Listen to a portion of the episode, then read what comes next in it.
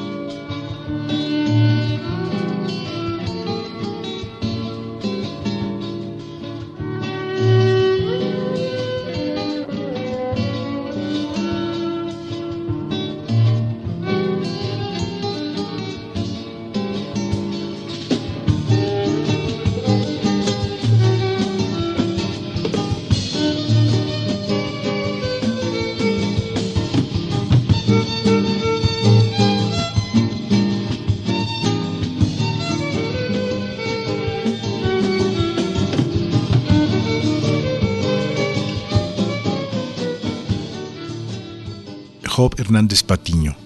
Ha sido autodidacta, ha sido un caminante, ha tocado con Oscar Chávez, con Gabino Palomares, ha acompañado múltiples artistas, pero siempre haciendo su trabajo de música original. El disco de 0720 Aleación es un disco que se vende en todo el mundo como parte del rock progresivo del mundo y por supuesto es parte del rock progresivo de México. Desde hace 10 años tiene el proyecto Gunjo, que él nos irá contando de qué se trata. Es un virtuoso de la guitarra y tiene extraordinarias canciones. ¿Cómo estás, Job? Hola, Rafael, buenas tardes. Muy bien, muchas gracias por la presentación. Qué gusto de saludarte nuevamente después de tanto tiempo. Aquí seguimos tocando y seguimos haciendo cosas.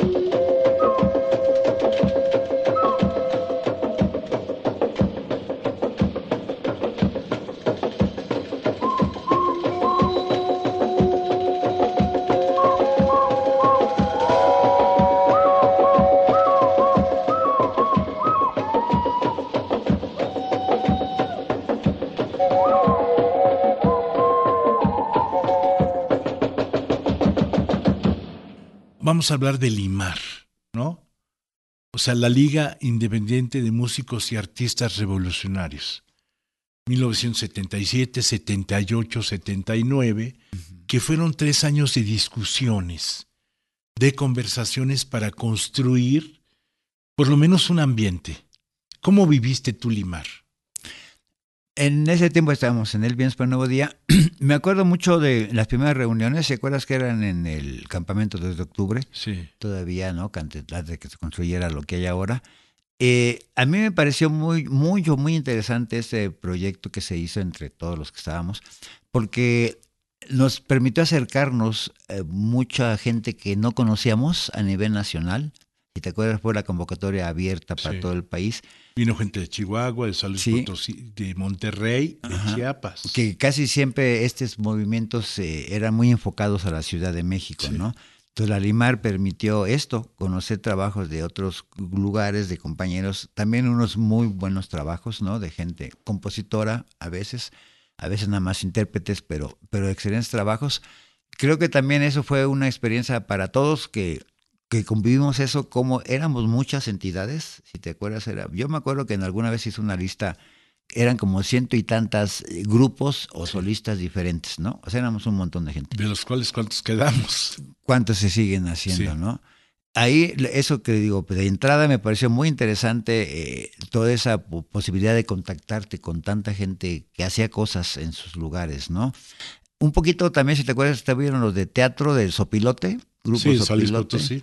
Que de hecho, que recuerde el nombre de Limar, fue una propuesta de Fello, Alfredo, Ajá, que le puse Liga Independiente de Música Artistas Revolucionarios. que ahora ¿no? trabaja en el CNA, Ajá, sí, lo en encontré, tocamos hace poco. ahí. teatro. Sí, bueno, entonces eh, eso, ¿no? Aparte de integrar músicos, integrabas de repente algunas otras opciones de, de creación, ¿no? Teatro.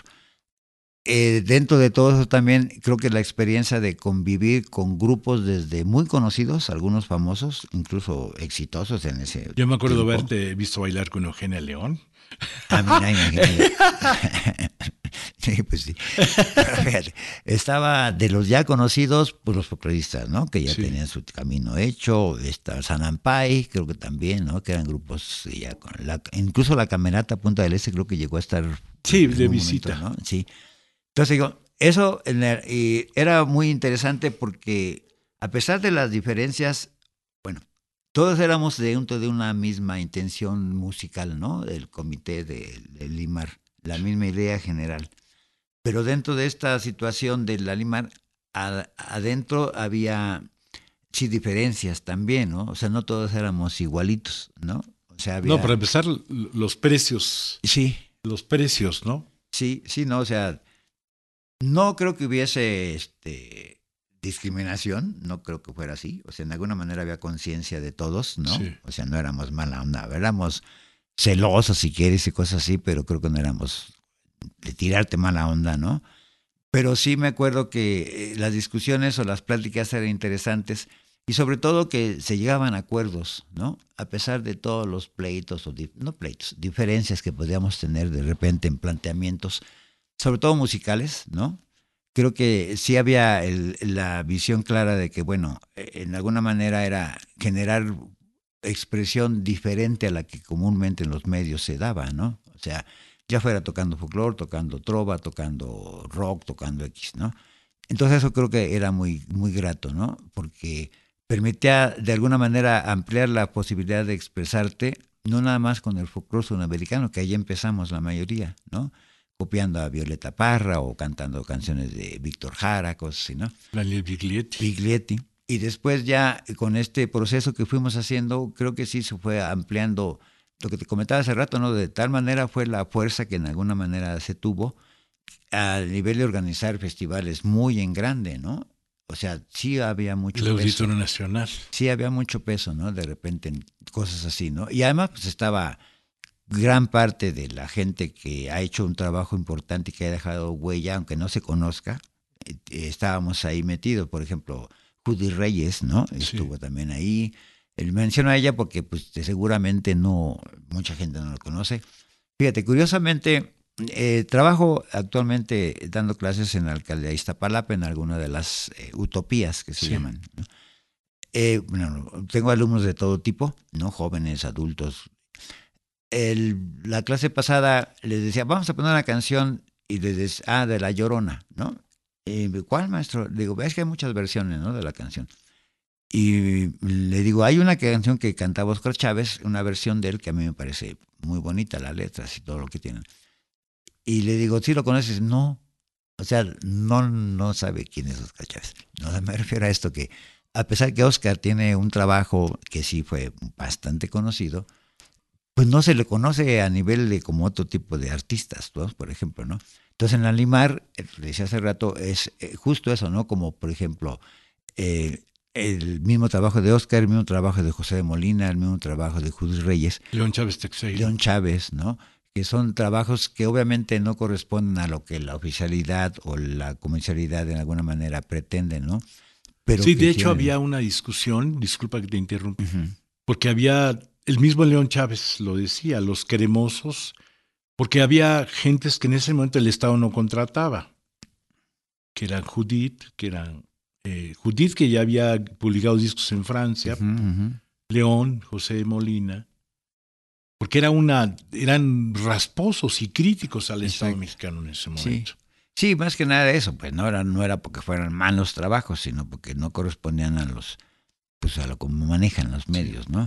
Y te digo, por ese lado creo que fue muy interesante, porque además eso, ¿no? De ver tanta diversidad de corrientes musicales, ¿no? Me acuerdo que había grupos desde rock, ¿no? Había grupos, de, obviamente, de folclore, pero, pero era interesante, ¿no? Amparo Ochoa, por ejemplo, ¿no? Amparo también este, tenía ahí su, su presencia antes de que fuera eh, tan conocida. Eh, sí empezó también allí, ¿no? De alguna manera, porque creo que ya empezó con el ONTA, ¿no? De alguna forma, Sí. ¿no? De ahí se salió. Que el Onta también estaba ahí. El ONTA. Sí, o sea, te digo, muchos, muchos grupos que en su momento hicieron trabajos muy interesantes, ¿no?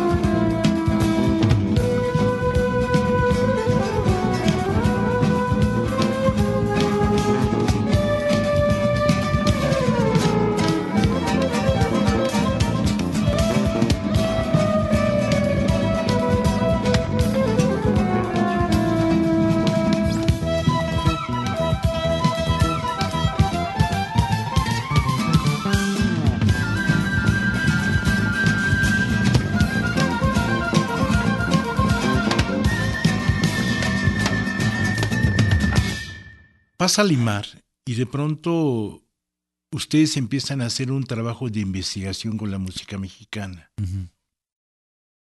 y forman 0720 Aleación. Esta es la tercera parte de la entrevista. Yo creo que nos vamos a ver otro día porque esto va para largo. Cuéntame un poco esa necesidad de hacer 0720 Aleación. Sí, en alguna manera el proceso de aleación Estamos hablando de 1983. 83, sí, te digo, el Vientos terminamos como en el 82, Vientos para Sí. el Nuevo Día. En el 83, 84 más o menos empezamos a reunirnos para, eh, con la intención de hacer un grupo otra vez, ¿no? Y en ese caso fue primeramente con Abraham Viñas otra vez y Carlos Torres, en Chamaco. Con ellos dos nos veíamos Sí. y de hecho empezamos a hacer piezas entre los tres y cosas así. Después Carlos de un, Torres, que ha estado en Real de 14, sobre el 14, en la Camerata Rupestre, en Canec, en Canec, inicios. con Armando Vega Gil.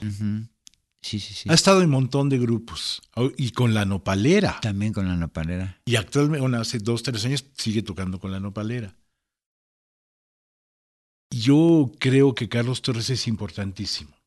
Claro, sí. Sí, sí, de hecho, creo que a raíz de, de, de la aleación, por ejemplo, ahí como que también fue un reencuentro acá con Carlos Torres, eh, yo lo conocía y convivíamos cosas como grupos, de grupo a grupo, ¿no? El Pienso por Novedad, el grupo Canec, que él estaba, pero nunca había tocado como un mismo grupo, ¿no? En aleación, te digo, ellos tenían la idea primero, me invitan también, empezamos a vernos en casa de Abraham, aquí junto al Teatro Blanquita, Sí. pensador mexicano.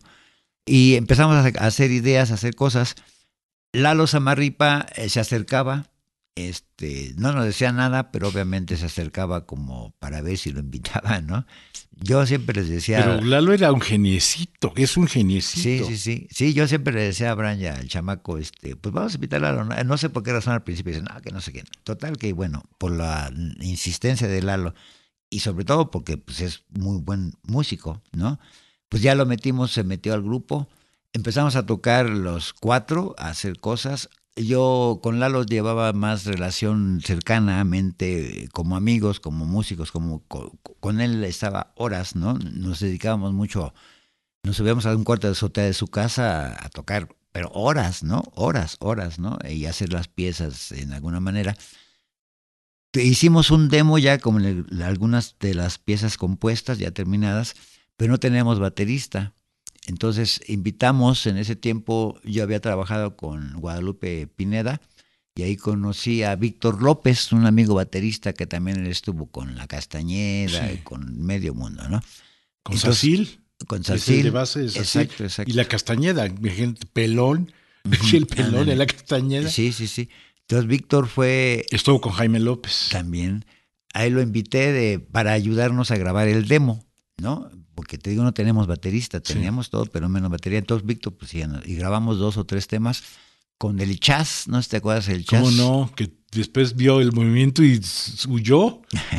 Se dedicó a hacer música para danza. Sí, él lo, los grabó en un estudio ahí caserón y esto, ¿no? Pero bien. Y ya después de lo hicimos, y después ya de un buen rato llegó Carlos Castro, Charlie, ¿no? Que se acercó grupo, fíjate, incluso hicimos hasta como casting, digamos, de, para bateristas para el grupo, ¿no? Curiosamente pasaron muchos y por alguna razón no no no se no, no hubo la química. Sí, no, y además las rítmicas también. En la aleación, bueno, te comento. Llega Charlie y haz de cuenta desde la primera vez que se sentó en su bataca, ah, parecía que ya hubiéramos tocado todo el tiempo, ¿ves? Y además este, de la integración musical en todo lo demás, ¿no? O sea, como así, caímos. Sí, quisiera comentar que Carlos Castro estaba en el ensamble de jazz, en el grupo de ensamble con Guillermo Samperio de la Escuela Superior de Música, y se estaba integrando a Chuck Moll. Sí, fue baterista de Chuck Moll. O sea, Chuck Moll en esa época, por eso es importante hablar del disco de 0720 Aleación, porque es, es, yo creo que es un disco de rock progresivo, latinoamericano, y sobre todo con Carlos Castro, que venía de Chuck Moll, entre otros grupos en que había estado, pero de pronto hubo una química. Sí, sí, fue muy padre porque además este, era es empezar ya más en forma a fusionar la batería, ¿no? Propiamente, porque antes era o que el bombo o que las congas, ¿no? Instrumentos de percusiones menores que se le llaman, pero no con batería, batería, ¿no? Entonces, al integrarse Charlie, este fue muy interesante. Uno de los objetivos que teníamos como grupo, no planteado abiertamente, pero como que era natural, era siempre retomar la música mexicana. Nuestra música de raíces. No queríamos, no pretendíamos rescatar folclore, no, no, nos, no somos así, ¿no? O sea, no, no nos interesaba en ese sentido eso, sino más bien generar música, ¿no? Pero sí partiendo de las raíces rítmicas mexicanas. O sea, una visión así como eh, enfocando todo esto es como dar movimiento a nuestras raíces, ¿me entiendes? O sea, no estamos descubriendo nada, no estamos rescatando nada, simplemente estamos retomando esas formas rítmicas de guapangos, sones, pirecuas, X, y darles un sonido más actual, que esa es la intención que realmente siempre pretendimos, ¿no? tanto fusionarla con otros instrumentos, no necesariamente mexicanos, ¿no?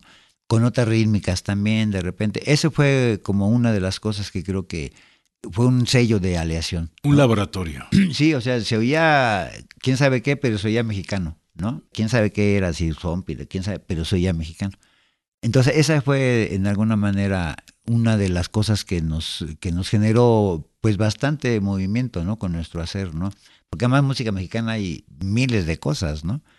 Entonces digo, aquí en este punto lo menciono porque sí, nosotros, hay mucha gente que hace cosas y eh, compone en base a cosas eh, rítmicas mexicanas ya hechas, ¿no? Le cambias la letra a una canción, X, ¿no? O gente que su trabajo es rescatar folclore mexicano, también. Nosotros pensábamos eh, que, que más que rescatar o eso era, pensábamos, en todos los años que ha pasado México, desde la conquista hasta ahora, pareciera que no se ha hecho nada más que la música prehispánica, ¿me entiendes? O sea, de México, si te fijas, casi siempre es lo prehispánico o el folclore, si acaso Veracruz, ¿no? Que está padre, pero no hay más a nivel ojos hacia afuera, ¿no? Y nosotros pensamos, pues no, o sea, hay un montón de cosas, ¿no? y, no nada más las conocidas. Pirecuas, las canciones cardenches, ¿me entiendes? Muchísima música, ¿no? Y la intención principal del trabajo del grupo Aleación era eso, o sea, que sonara un sonido contemporáneo mexicano.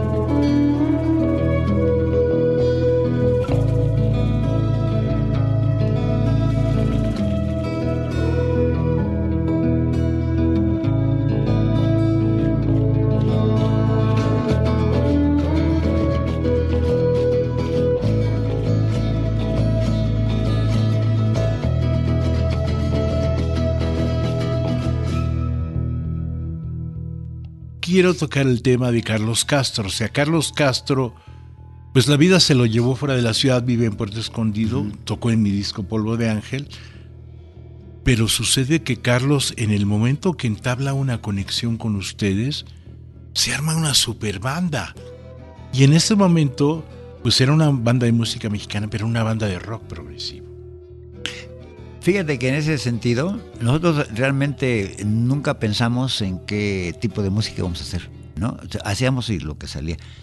Se, me hacía, se nos hacía curioso cómo de repente nos catalogaban como rock progresivo, a veces nos catalogaban como folclore mexicano, o a veces como X, ¿me Como fusión. Ajá.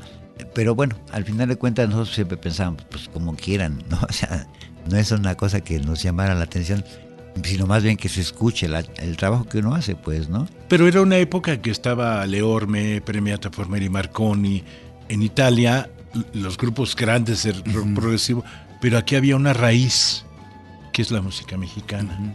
Y Chacmol a un lado, junto con varias bandas de la época, pero sobre todo Chacmol y ustedes. Pero ustedes estaban a la par de la nopalera al mismo nivel profesional de la nopalera, aunque la nopalera, pues la influencia de Cipriano que había vivido en Río. Más brasileira. Más brasileira y con el amor que es Cipriano, chino.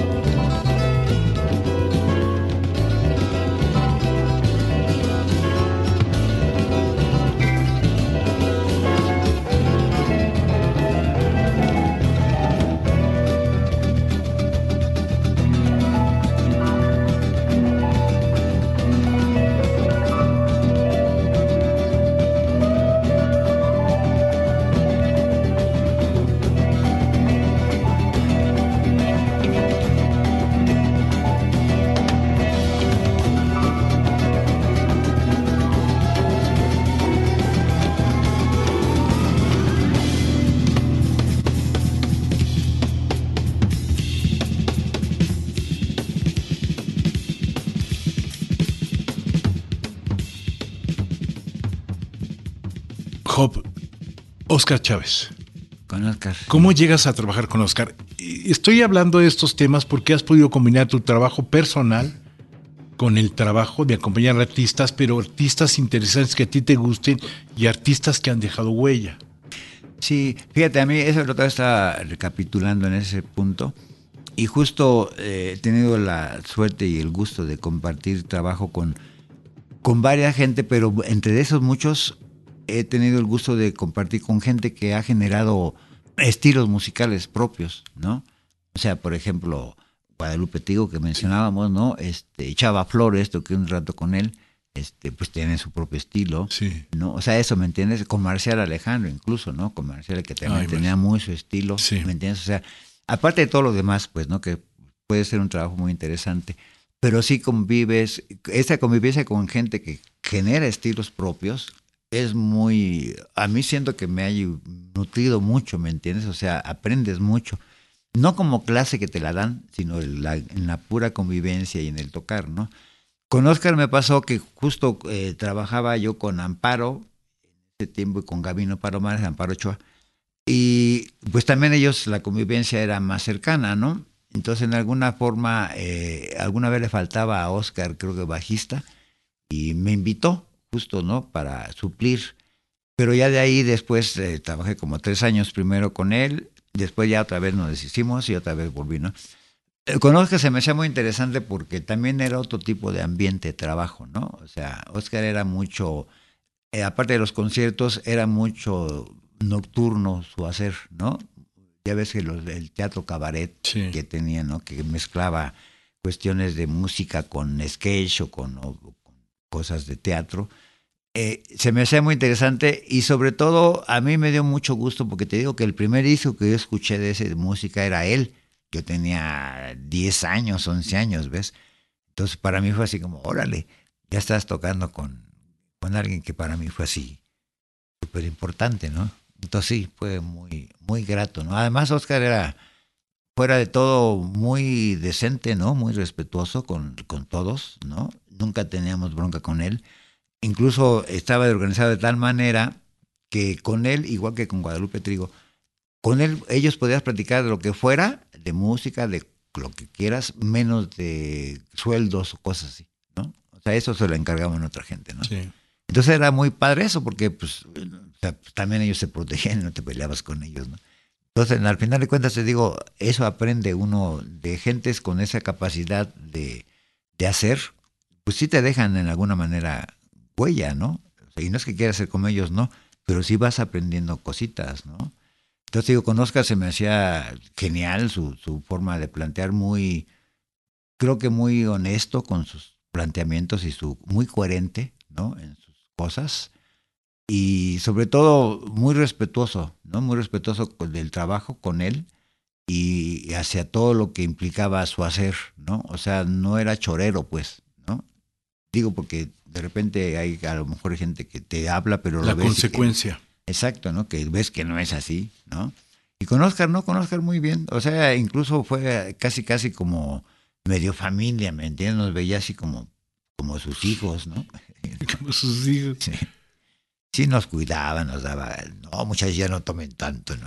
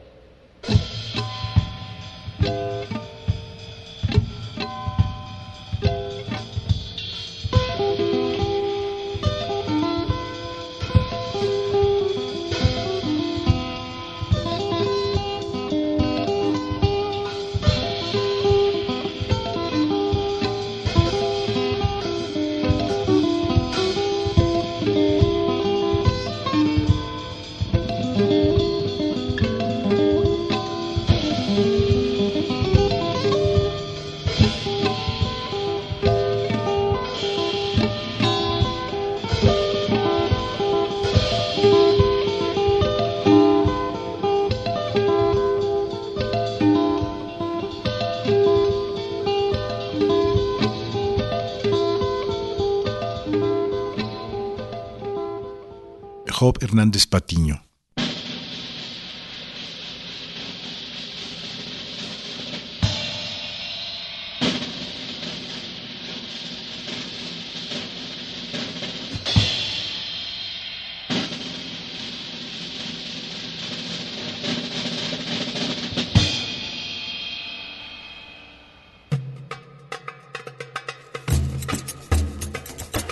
Pueblo de patinetas comentarios de rock, trova y cultura.